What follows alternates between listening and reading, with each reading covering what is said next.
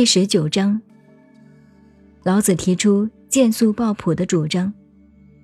他认为，上层智者若能够在朴素、少思寡欲的阵风下，进一步气绝质变、伪诈巧立，则可使人民得到享受安定、孝慈，并生活在安宁的社会环境中。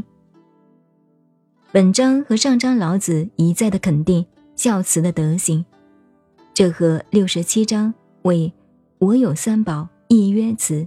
是相应的。郭店简本和通行本最大的差别便是，绝伪弃诈被改成绝人弃义。若依通行本绝人弃义，则意为仁义本来是用来劝导人的善行，如今却流于娇柔做作。有人更剽窃仁义之名，以要立于世。那些人夺取职位之后，摇身一变，俨然成为一代道德大师，把仁义一类的美名放在口袋里随意运用。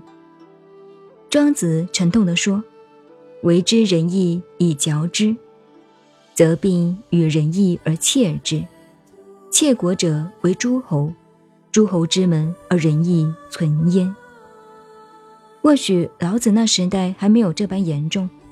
但已经足以欺诈人民了，所以认为，不如抛弃这些被人利用的外壳，而恢复人民天性自然的孝慈。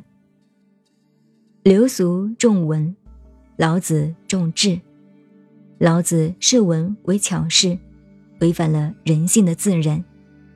巧事的流行，更形成种种无形有形的制约，约束着人性的自然。老子在本章中所流露的愤世之言，乃是针对虚世的文明所造成的严重灾害而发的。